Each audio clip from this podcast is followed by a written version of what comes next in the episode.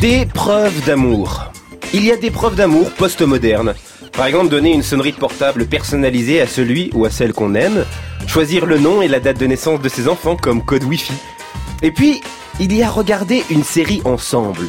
C'est aussi ça l'amour véritable, regarder dans la même direction, vers Netflix. Regarder une série ensemble, c'est accepter d'être surpris, ému ou bouleversé au même moment, d'être tenu en haleine par le même cliffhanger. En gros, c'est mettre ses émotions au diapason. Mais il existe des séries qui menacent l'unité du couple, des séries qui mettent à mal votre fidélité. Des séries comme Game of Thrones. Il suffit d'un soir, vous êtes seul, vous allumez la télé, et elle est là qui vous fait de l'œil cette série. Vous l'entendez vous murmurer Fais pas l'innocent, j'ai bien que t'as envie de me regarder. Et vu que vous êtes fait du bois dont on fait les faibles, vous craquez. Vous pensez que ça ne se saura pas, mais les mensonges ne manquent pas d'air, c'est pourquoi ils remontent toujours à la surface. S'ensuit l'éternelle conversation. Mais ma chérie, puisque je te dis que cet épisode représente rien, c'était une fois, un soir, histoire d'eux. Et puis la mort de Jon Snow, ça a même pas fait avancer l'histoire. Quoi? Jon Snow est mort, mais t'es qu'un salaud Et c'est ainsi que s'achève votre histoire. Pour une série.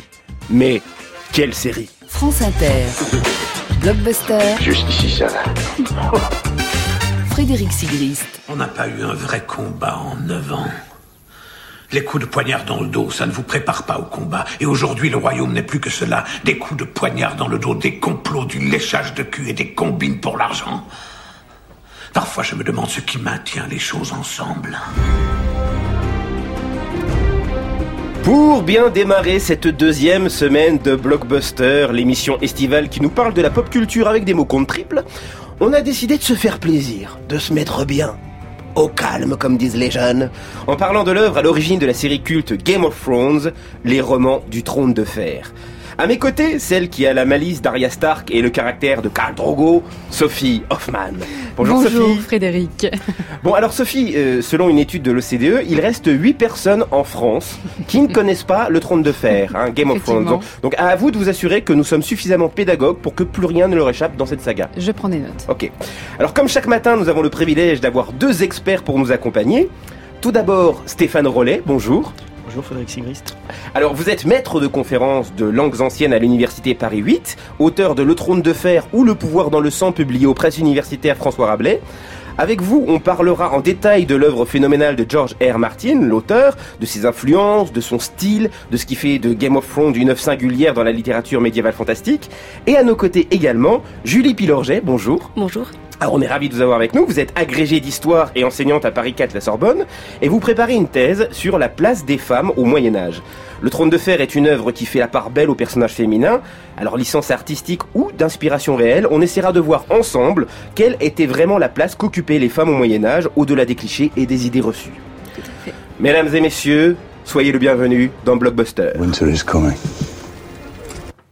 Mais avant cela, Stéphane Rollet, vous allez avoir la lourde tâche, vraiment très très très très, très tâche ardue, hein, de nous expliquer ce que c'est que le trône de fer, comme si on était des cancres en total échec scolaire, ce qui est à peine éloigné de la réalité.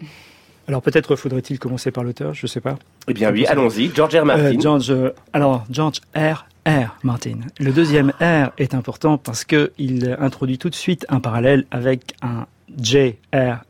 Mais Tolkien cette fois. Et ce deuxième prénom, c'est son prénom de confirmation et il se l'est euh, ajouté euh, parce que, dit-il, pour un auteur, un nom, c'est une marque qu'il faut choisir avec soin. Et il a bien choisi. Bah oui, oui, ça Alors, reste en tête. Il n'y a pas de problème. Donc, il est né en 48 euh, dans le New Jersey, euh, d'une famille qui a été ruinée par la Grande Dépression. Et il y a un souvenir intéressant euh, qu'il raconte, c'est que enfant, il passe euh, tous les matins devant la maison de son grand-père, qu'il ne possède plus, une énorme maison. Et je crois qu'il est important de garder à l'esprit qu'il y a sans doute euh, quelque chose comme un besoin de revanche sur la vie, euh, sur les vraies vicissitudes de la fortune, sur les vraies vicissitudes de l'histoire, euh, donc dans la vie de George Martin dès le départ.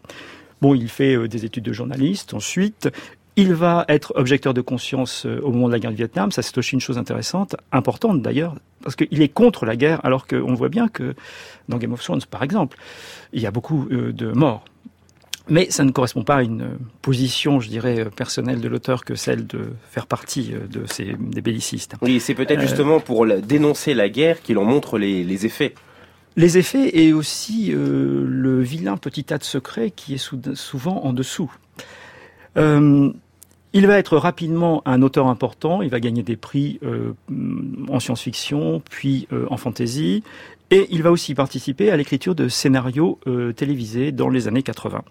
euh, pour euh, en fait euh, deux séries essentiellement, La cinquième dimension et Beauty and the Oui, Beast. c'était la nouvelle version de la quatrième dimension Exactement. et La Exactement. Belle et la Bête version américaine. Voilà. Et en fait, alors que, la, alors, alors que la saison qui doit venir pour Beauty and the Beast est prête, ça s'arrête.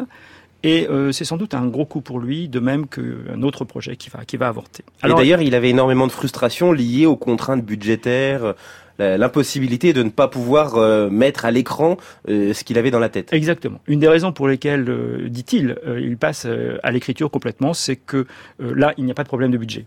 Une page ne coûte pas cher, contrairement à tous les décors et, aux actions qu'il inventait.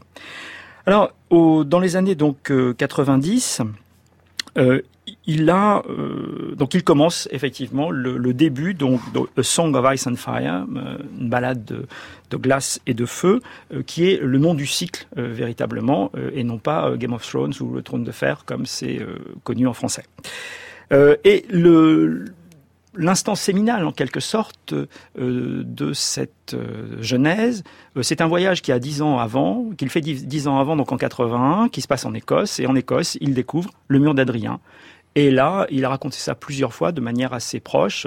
Il, il imagine euh, donc ces guerriers romains euh, qui, qui gardent la frontière avec un mur déjà, inutile déjà évidemment, comme tous les murs, et qui et, et il imagine donc ce, ce, soldat euh, exilé qui voit euh, surgir devant lui euh, de- des brumes, euh, des, des Pictes qui viennent euh, pour l'attaquer. Et ça, ça va, ça va lui donner l'idée du mur, mais un mur évidemment euh, aux dimensions euh, que euh, nous connaissons ensuite et par les livres et euh, par la série au moins euh, de manière euh, visuelle. Alors au début, ce qu'on ne sait pas toujours, euh, c'est qu'il avait voulu faire un roman historique et que c'était la guerre des, des deux roses qui, euh, le, qui l'inspirait beaucoup. Il aime beaucoup cette période. On y reviendra sans Oui, doute. parce qu'il est, il a beau, il est, il est assez réticent à utiliser des éléments purement fantastiques. Euh, il faut utiliser ça avec parcimonie. C'est c'est effectivement une, une des choses importantes dans la manière dont il conçoit la fantaisie. La fantaisie, pour lui, finalement, ce sont d'abord des histoires d'hommes. Hein, il, il rappelle toujours le, le propos de Faulkner, euh, selon lequel si la littérature, ça ne concerne pas l'humain, ça n'a aucun intérêt. Et pour lui, c'est ça. Et le fantastique, en fait, c'est aux marges. Et c'est pour ça qu'on voit, il y a des dragons, c'est aussi une décision importante qu'il a prise de mettre les dragons, mais on ne voit pas que les dragons. Il y a les marchands blancs, mais il n'y a pas que les marchands blancs. Et euh, après avoir eu cette idée très brièvement de, euh, de, de- comment dire, de la guerre des deux roses, il abandonne parce qu'en fait, il dit, en fait, les histoires dont on connaît déjà la fin, moi, ça ne, m'intéresse pas et je veux faire mes propres histoires et pouvoir changer de fin quand je veux.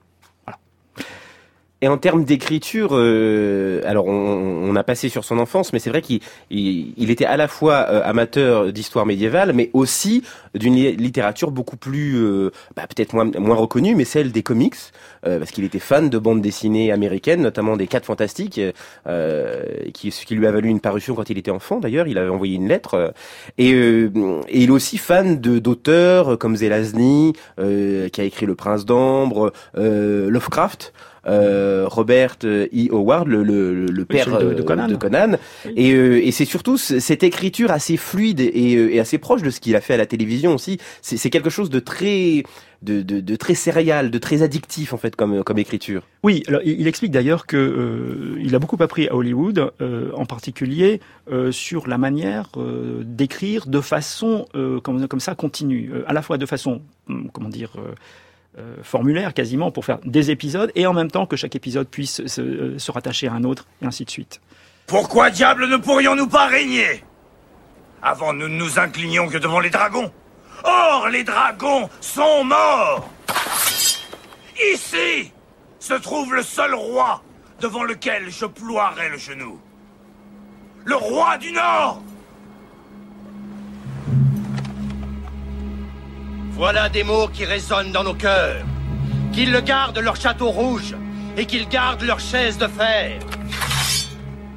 le roi du Nord. Suis-je ton frère? Maintenant et à jamais? Maintenant et à jamais. Mon épée t'appartient, dans la victoire comme dans la défaite. À compter de ce jour et jusqu'à ma dernière heure. Mes seigneurs, le roi du Nord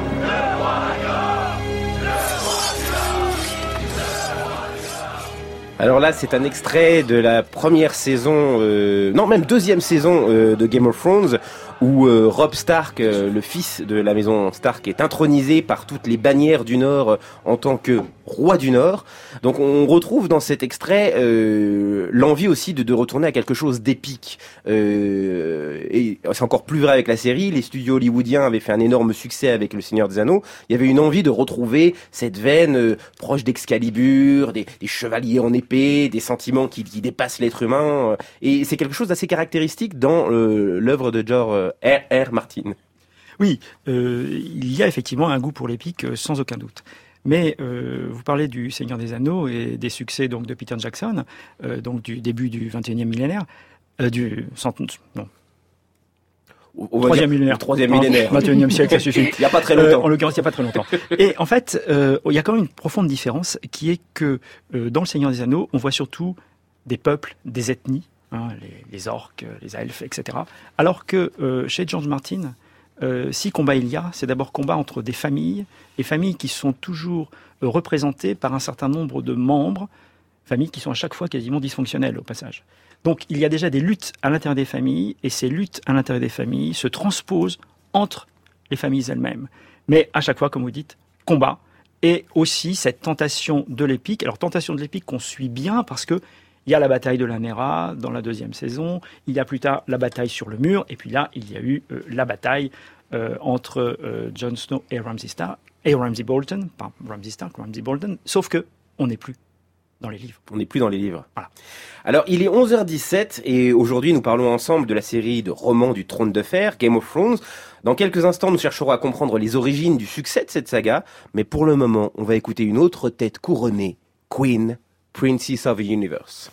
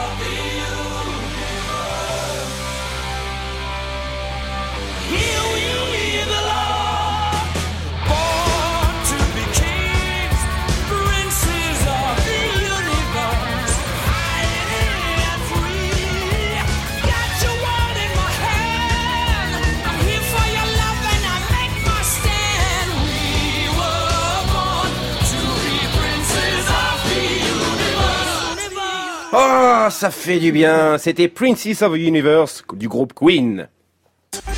Frédéric Sigrist. So far, so good. Blockbuster. Sur France Inter. C'est l'homme qui a prononcé la sentence qui doit manier l'épée. C'est vrai qu'il a vu les marcheurs blancs Les marcheurs blancs ont disparu depuis des milliers d'années. Alors il mentait Un fou voit ce qu'il voit.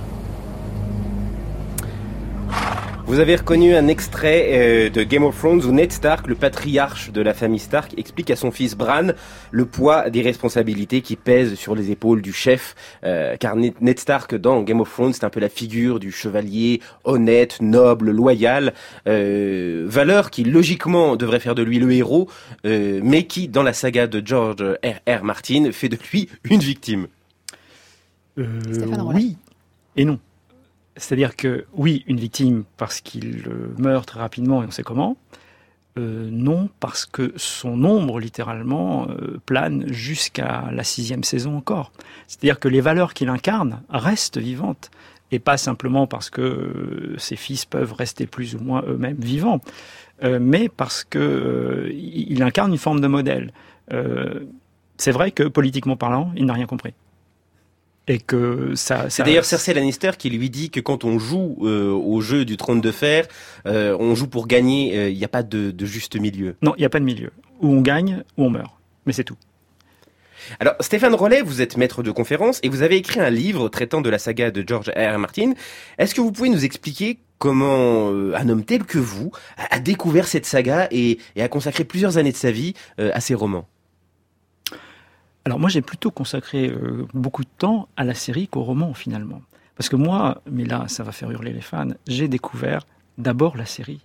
Et ensuite seulement les romans. Ça vous déçoit Ah, hein J'entends les fans hurler. Euh, non, mais vous allez avoir des C'est lettres, terrible, hein. C'est terrible. Mais avoir ça y est, là, le, le serveur a dû exploser. Voilà, c'est bon.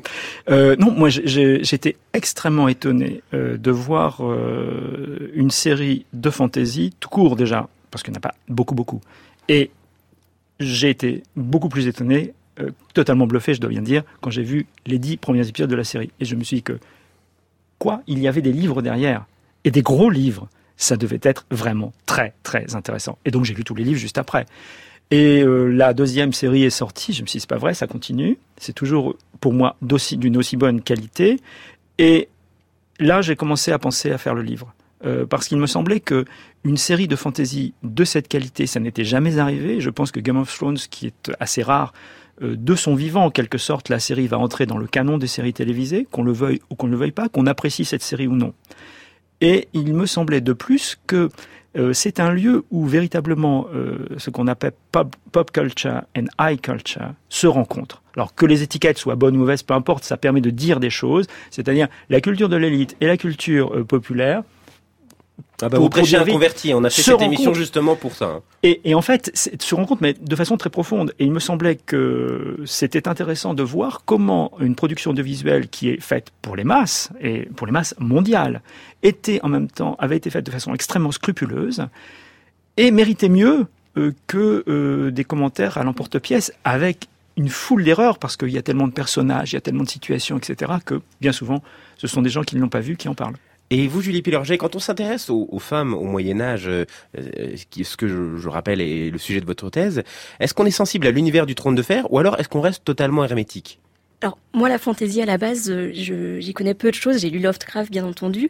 En fait, on découvre la série parce que mes amis m'en ont parlé. Bon, parce que ça traite quand même du Moyen-Âge. Et euh, pour rebondir sur la question précédente, quand vous dites comment quelqu'un comme vous est, est- en est venu à écrire euh, un livre sur la question, c'est-à-dire comment un universitaire, finalement, euh, s'intéresse à une série qu'on va, euh, que certains jugeront, voilà, euh, grand public, euh, je pense que c'est essentiel, en fait, parce que beaucoup de personnes aujourd'hui voient le Moyen-Âge, notamment au travers de cette série.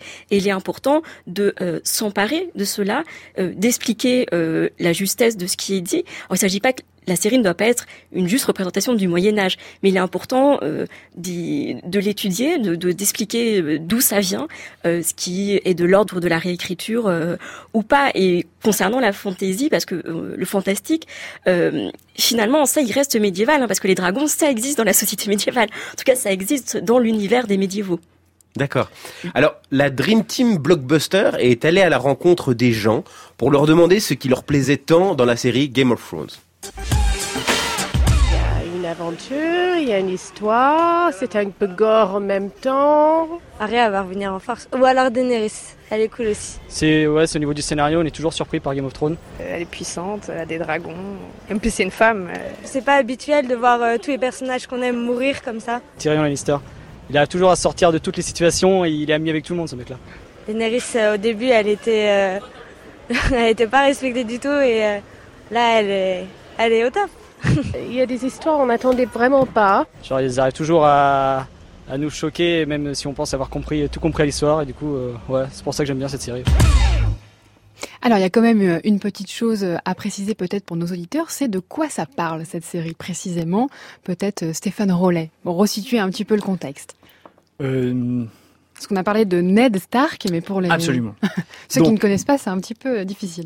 il y a... euh, J'aimerais vraiment pas être à votre place. non, mais moi non plus, je- en ce moment, je, je suis en train de ne pas aimer du tout. c'est- une question très compliquée. Mais En là, fait- il fallait la poser. En fait, Grosso euh, modo. 15 ans avant, euh, le roi de la dynastie Targaryenne, qui régnait depuis 300 ans, devenu fou, euh, se fait, euh, enfin meurt, poignardé par une coalition. Cette coalition euh, rassemble les Stark, les Lannister, euh, pour l'essentiel, euh, j'en oublie évidemment un, euh, et les sont- Baratheon, pardon. Ce sont des familles. Ce sont les familles. Et donc, Baratheon, Robert Baratheon devient le roi à la place du roi Targaryen. Et on est là maintenant, 15 ans plus tard. Et 15 ans plus tard, le, la main du roi, c'est-à-dire son premier ministre, si vous voulez, meurt. Et les circonstances ne sont pas tout à fait, tout à fait claires. Et en fait, on voit là que euh, se commence en fait un, un début de, un début d'effondrement. Euh, ce, ce monde est au bord, euh, sans le savoir, de- de- de- de- de- d'un effondrement. Et en fait, cet effondrement vient avec la mort pas longtemps après du roi, euh, ro- du roi Robert. Et les autres familles, en particulier les Lannister, puisque la, la fille aînée de, la, des Lannister est mariée à ce roi Baratheon. Cersei. Cersei. On voit qu'il y a des volontés de la part des grandes familles de prendre la place du calife, en fait, tout simplement, de devenir calife à la place du Et calife. dans le même temps, il y a deux menaces euh, qui se précisent au nord et au sud. Et là voilà. Et en même temps que qu'on a cela vraiment à la cour, euh, on a euh, au nord euh, les marcheurs blancs, c'est-à-dire des créatures mythiques qui semblent renaître. Et à l'est, la rescapée de la famille Targaryen qui réussit, chose qu'on n'avait pas réussi à, à voir depuis euh, plusieurs centaines d'années, qui réussit à faire naître des dragons. Dragons, donc créatures évidemment euh, fantastiques, mais- enfin merveilleuses et fantastiques à la fois, euh, qui sont un synonyme de puissance puisque les Targaryens, donc cette dynastie qui vient d'être déchue, avaient été eux-mêmes venus de l'Est avec ces dragons et s'étaient emparés de tout Westeros, de tous les royaumes initiaux. C'est pour ça qu'on parle de- des sept couronnes quand on parle donc de Westeros. Et ils avaient réussi donc à asseoir leur dynastie grâce aux dragons. Puis les dragons avaient dépéri et puis finalement on avait laissé mourir les derniers qui étaient tout petits.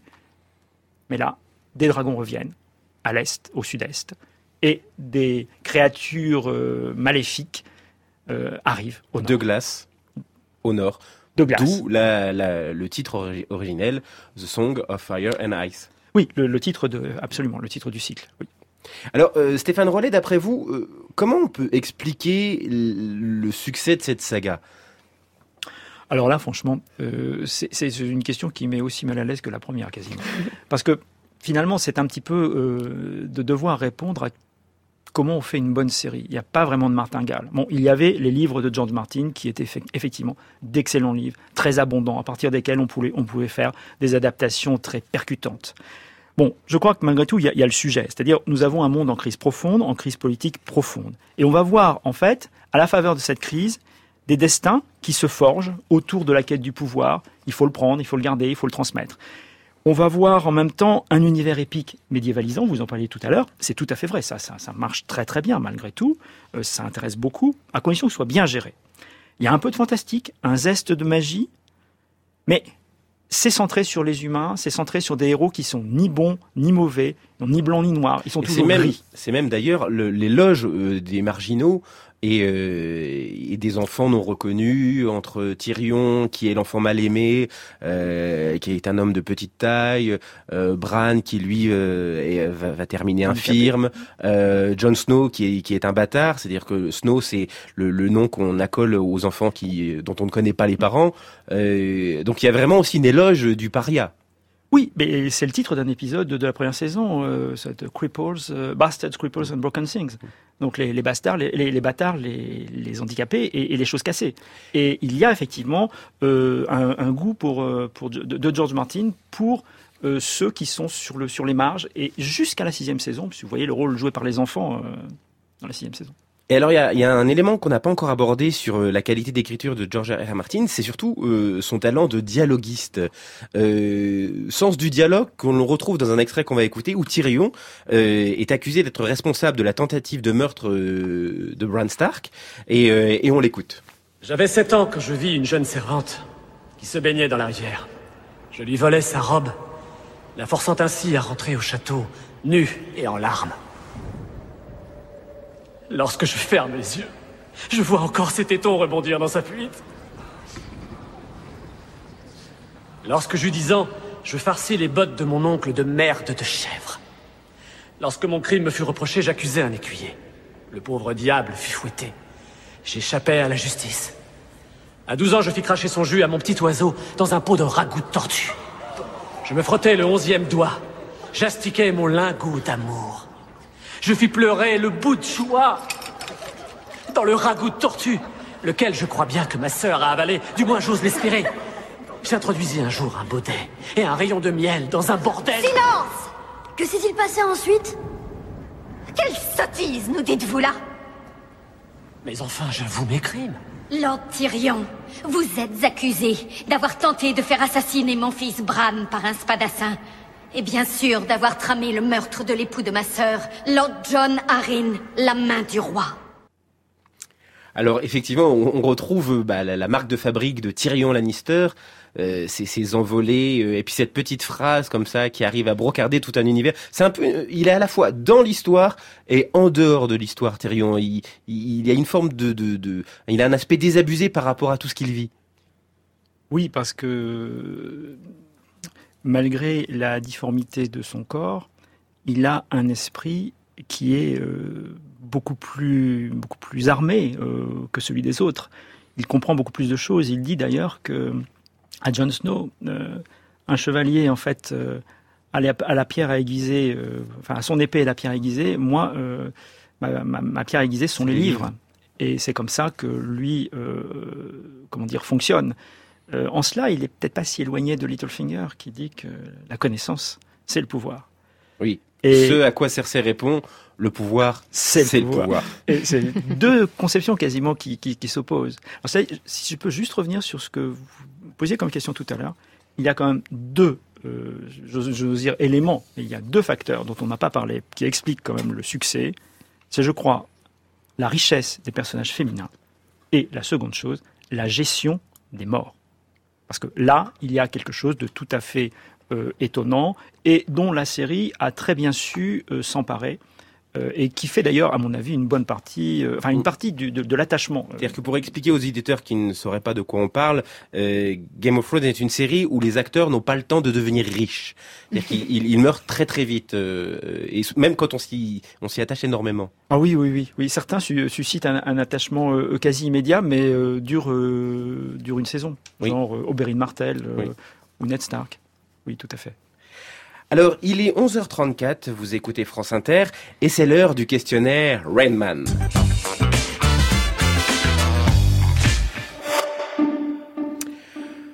Sophie va vous donner des chiffres, mais il y aura trois bonnes réponses. Trois trois, propos- trois propositions de réponses. C'est trois bonnes réponses, comme ça on est sûr que vous gagnez. Voilà.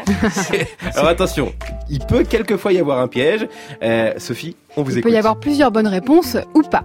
Donc si je vous dis le nombre 5866, est-ce qu'il s'agit du nombre de pages des cinq tomes du trône de fer, du nombre de mots inventés en langue d'Ostraki ou du nombre de costumes recensés dans la série jusqu'à la saison 5 5866. Stéphane Rollet réfléchit, il fait la moue. Et peut- Ah, Julie, Julie, Julie lève une petite puis main. Lorget lève la main. bien les costumes.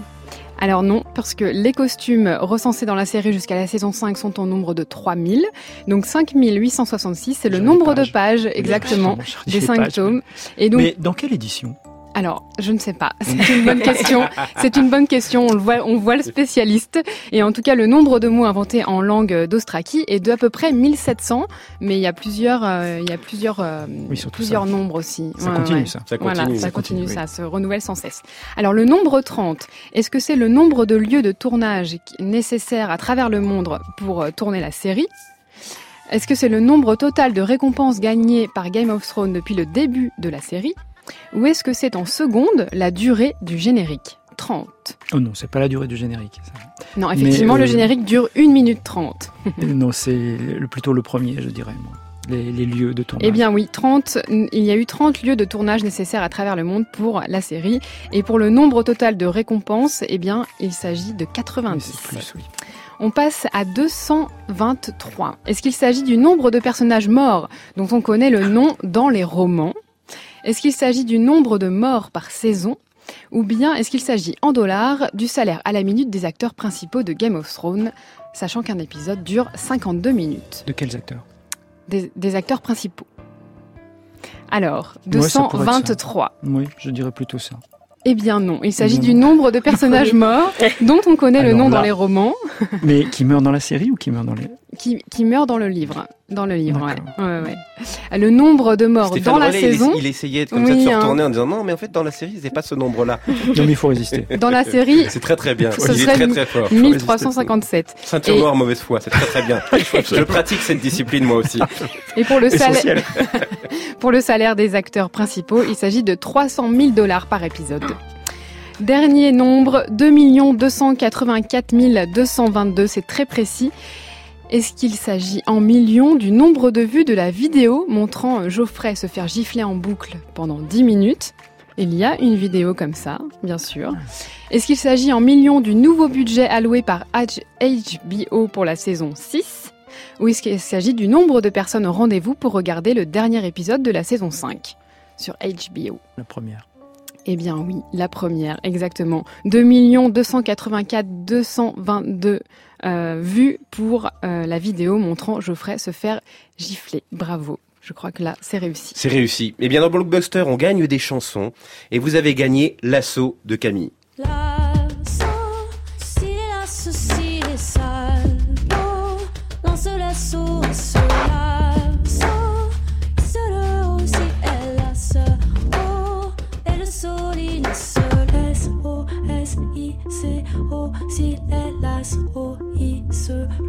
Lance, l'assaut, si laisse, l'eau, l'assaut, le soli, laisse, lance, le haut, si elle lasso, si les lasso, si les salso, lance l'assaut, ce lasso, se le haut, si elle lasse, oh, et le soli, laisse,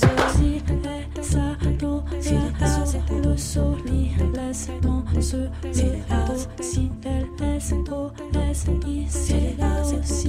lance, le haut, si laisse, oh, laisse, i, si lasse, si i, se, lasse, lasso, lasso, si lasso, si le haut, si oh, et le soli, laisse, et si lance les SOS, et si il est l'associé, il se le haut, si tu l'associes, lance les SOS, si il est l'associé, lance au lit, si se le haut, si elle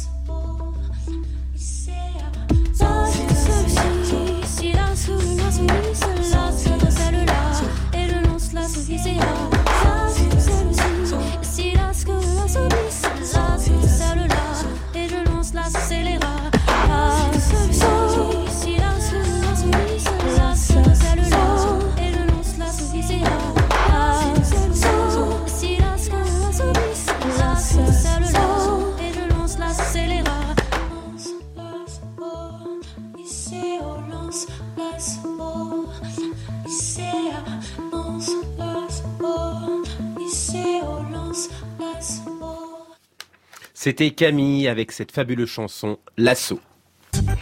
Blockbuster. Frédéric Sigrist. Sur France Inter.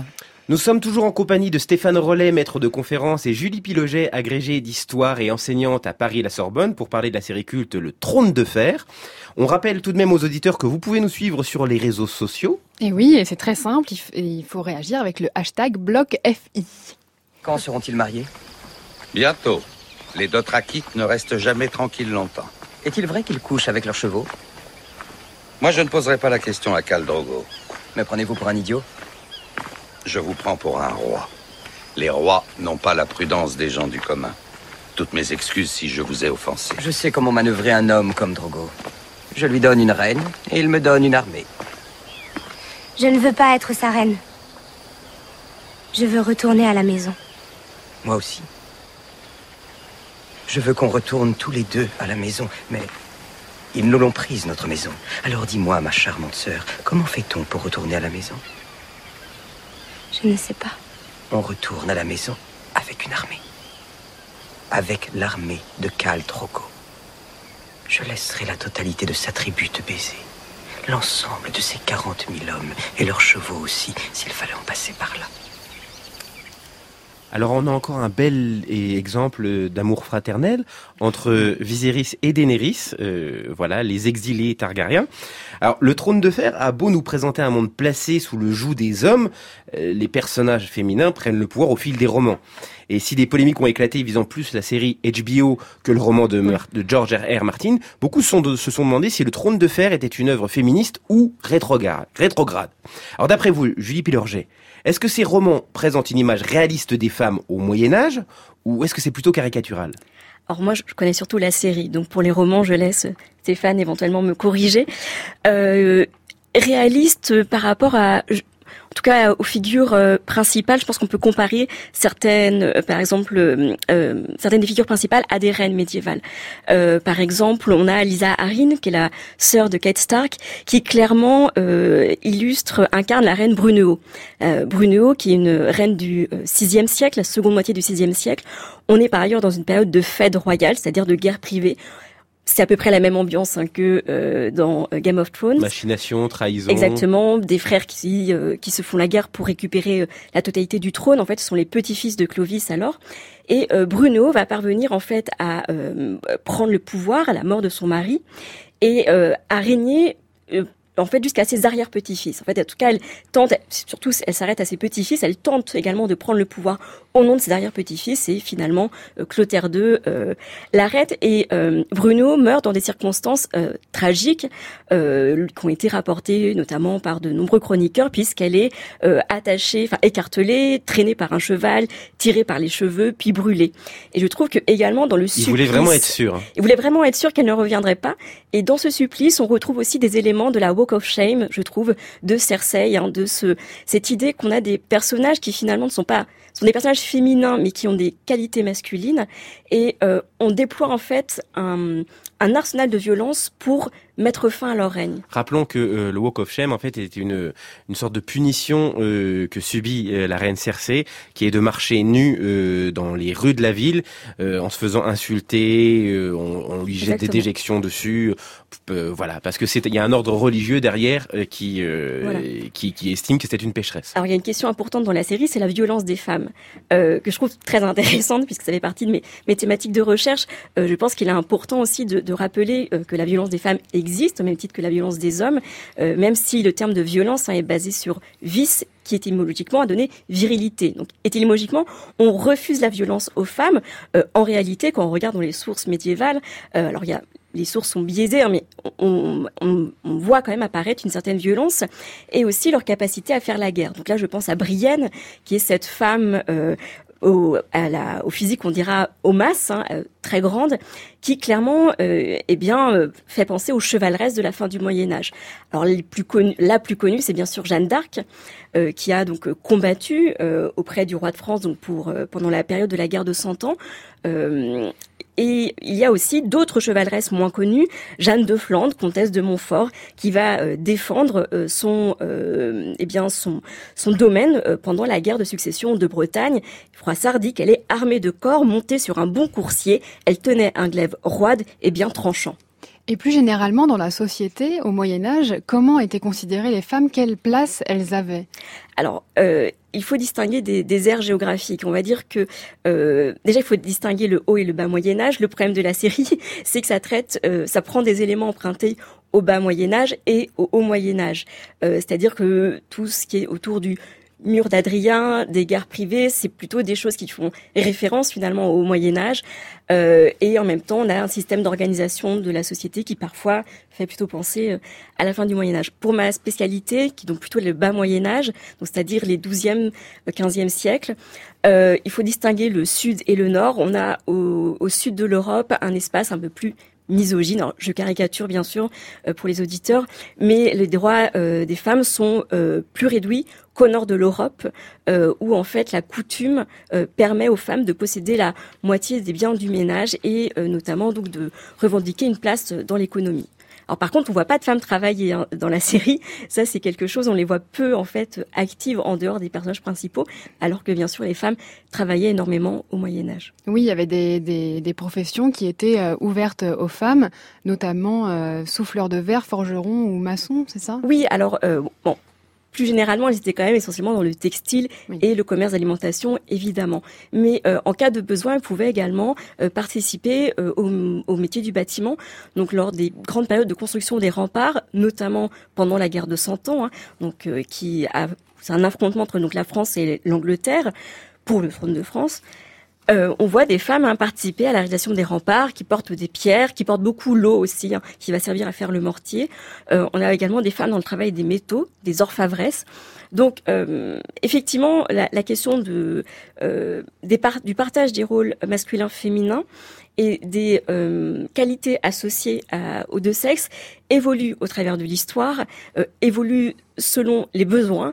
Et il est vrai que ça, pu, ça peut arranger parfois de dire que les femmes sont plus faibles physiquement, parfois pas. Quand on a besoin de bras, eh bien on prend tous les bras. Oui, c'est ça. C'est vrai qu'on peut continuer à appliquer même aujourd'hui. hein. Alors on va vérifier nos connaissances d'experts euh, sur la série. C'est le moment du blind test des experts.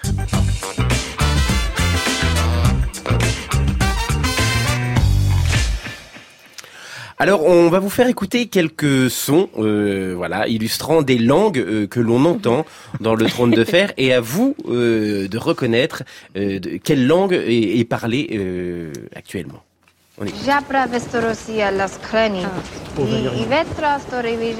Stéphane Rollet. Oh, puis ben, alors il a dit ça, mais avec un flegme, mais c'est totalement naturel. C'est du haut valérien. Mais c'est la plus facile à reconnaître, je pense. C'est la plus facile. Moi-même, j'avais dit. Eh bah ben, écoutez, on vous l'accorde tous les deux. Bonne réponse à vous deux. C'était effectivement du haut valérien. Son suivant.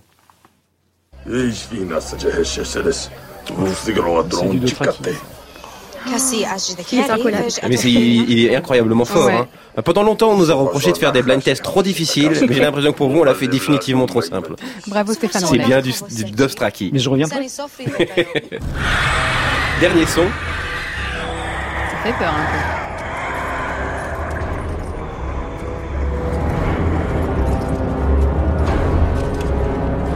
C'est un son très guttural. C'est les marcheurs. Oh Julie Pillerget. Très très bonne réponse. Un ex aequo. Ex aequo, c'est effectivement le, la langue euh, des marcheurs blancs. Eh bien, vous avez gagné une nouvelle chanson.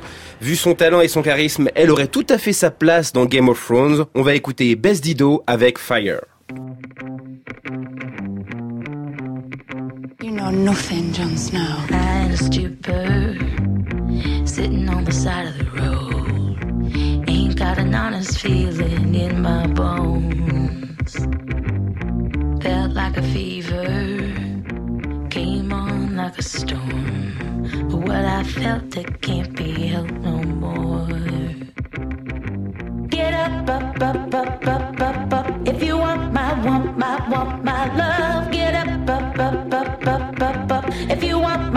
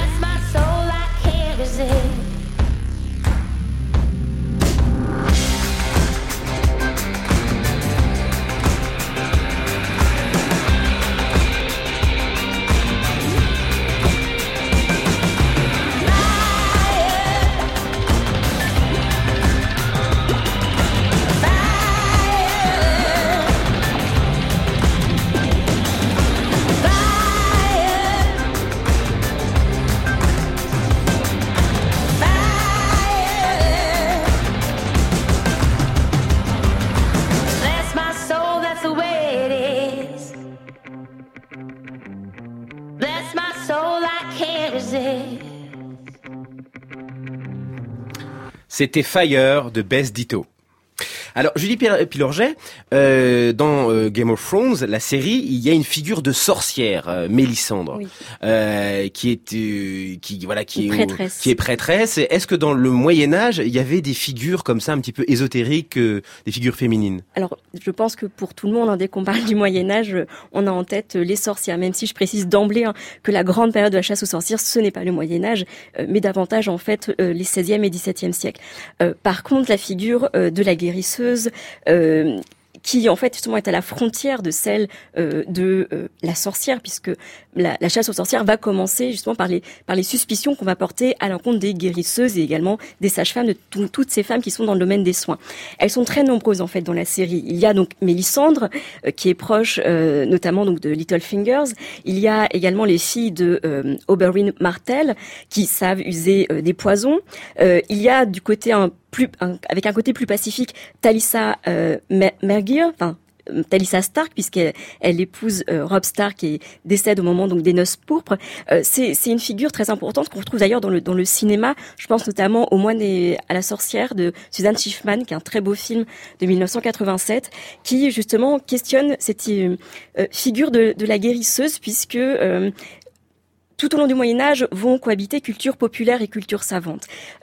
Malheureusement, je dirais, mais là je porte un jugement, ce qui est assez mal pour une historienne, mais euh, l'entrée dans la Renaissance et l'entrée dans l'époque moderne, euh, on va euh, avoir de plus en plus de suspicions qui vont po- porter à l'encontre de ces femmes. La médecine progressant, les hommes vont commencer à s'emparer de ce domaine, hein, puisque le domaine donc notamment de la gynécologie était exclusivement réservé aux hommes. À mesure que euh, la médecine progresse, eh bien on va peu à peu écarter les femmes des soins et notamment donc de ces domaines euh, de, de la guérison et les guérisseuses vont devenir en fait des sorcières. D'accord. Et, et d'ailleurs, Mélissandre euh, incarne aussi une, une sorte de prophétesse d'un nouvel ordre religieux. Et, et c'est un aspect dont qu'on n'a pas encore évoqué euh, dans cette émission, c'est le poids de la religion sur les royaumes euh, dans Game of Thrones. Bah, C'est-à-dire que pour le coup, c'est très différent du Moyen Âge, puisque au Moyen Âge, on n'imagine pas en fait le pouvoir et la gestion du pouvoir sans des conseillers qui sont des ecclésiastiques, avec euh, donc une, classe dont on n'a pas du tout parlé pour l'instant, parce que tout simplement, ça n'est pas euh, véritablement euh, justifié. Il n'y a pas de de- d'ecclésiastique important, vraiment important. Je dirais, il y a bien le fameux le grand septon, mais on voit ce qu'il devient. Et en fait, on s'aperçoit surtout que lorsque la religion devient importante, donc dans les deux dernières saisons, c'est autour d'une secte fanatique. Et c'est une utilisation très très particulière de la, de, de la religion. De plus, c'est une religion qui, tout en est, qui hésite entre le paganisme, le, le polythéisme et le monothéisme. Et la religion, pour le coup, euh, qu'incarnait Mélisandre, c'est une religion monothéiste et c'est la Oui. plus intolérante. Mélissande, c'est plutôt le côté de la croyance païenne que justement on combat en fait au cours du Moyen Âge avec le renforcement de la religion catholique, notamment après la réforme grégorienne et le Concile de Latran en 1215. On combat la survivance païenne et euh, je trouve qu'à l'inverse peut-être, euh, le grand septon et, euh, son entourage évoquent plutôt des dérives entre guillemets euh, apocalyptiques euh, au cours de la, enfin, suite aux épidémies, notamment les mouvements des umiliati, des pénitents euh, en Italie qui vont se flageller, le mouvement des flagellants d'ailleurs, évoque à mon sens un peu ces, euh, enfin, on retrouve des échos dans ce type de personnage. Alors, George R. Martin euh, n'a toujours pas achevé sa saga. Hein, la série télé a désormais dépassé le roman. Les fans font peser une pression énorme sur ses épaules. Est-ce que vous pensez, l'un et l'autre, qu'il peut toujours terminer son histoire comme il le souhaite? Ah ben oui. Stéphane Rollet Ah ben de toute façon, il la terminera comme il le souhaite. Simplement, euh, simplement le, chemi- le chemin emprunté pour arriver à cette fin ne sera pas euh, le même euh, que celui de la série. Ça c'est clair. Et c'est déjà le cas. Il a déjà, il a déjà dit lui-même que euh, un personnage qui est mort dans la série et qui est toujours vivant, donc mort, mort vraiment, pas, pas comme Jon Snow, euh, et qui est toujours vivant euh, donc dans les livres, aura un rôle qui continuera d'être important. Donc euh, il va rester maître de, de, de son œuvre littéraire. D'accord. Donc c'est la fin de cette émission. On se retrouve demain pour parler lycée, puberté, corps qui change et vampires. Euh, demain, on parlera de la série Buffy contre les vampires. Merci encore Stéphane Rollet. On rappelle que vous avez écrit euh, Le trône de fer ou Le pouvoir dans le sang publié aux presses universitaires François Rabelais. Et merci Julie Pilorget. On rappelle que vous préparez une thèse sur la place des Je femmes. finis, que je vous finis. finissez. Et Ah. on vous souhaite bon courage. Voilà. Euh, une thèse sur la place des femmes au Moyen Âge. Merci aussi à notre équipe, Céline Hilla à la réalisation, Marine Beccarelli et Jeanne Paravert à la préparation de l'émission, aidés de Chloé Brassière. La programmation musicale est signée Thierry Dupin et à la technique aujourd'hui Fabrice Desmaz et Elisabeth Collet. Bonjour Dorothée. Bonjour Frédéric, bonjour à tous. Alors de quoi on va parler aujourd'hui dans le débat de midi? Le débat de midi sur les startups. Vous savez qu'avant on disait j'ai créé une entreprise, c'était un peu ringard. Maintenant on dit j'ai monté une startup, c'est extrêmement cool. Est-ce un gadget ou un vrai modèle d'entreprise? J'attends vos réactions. On va voir ça. Winter is coming.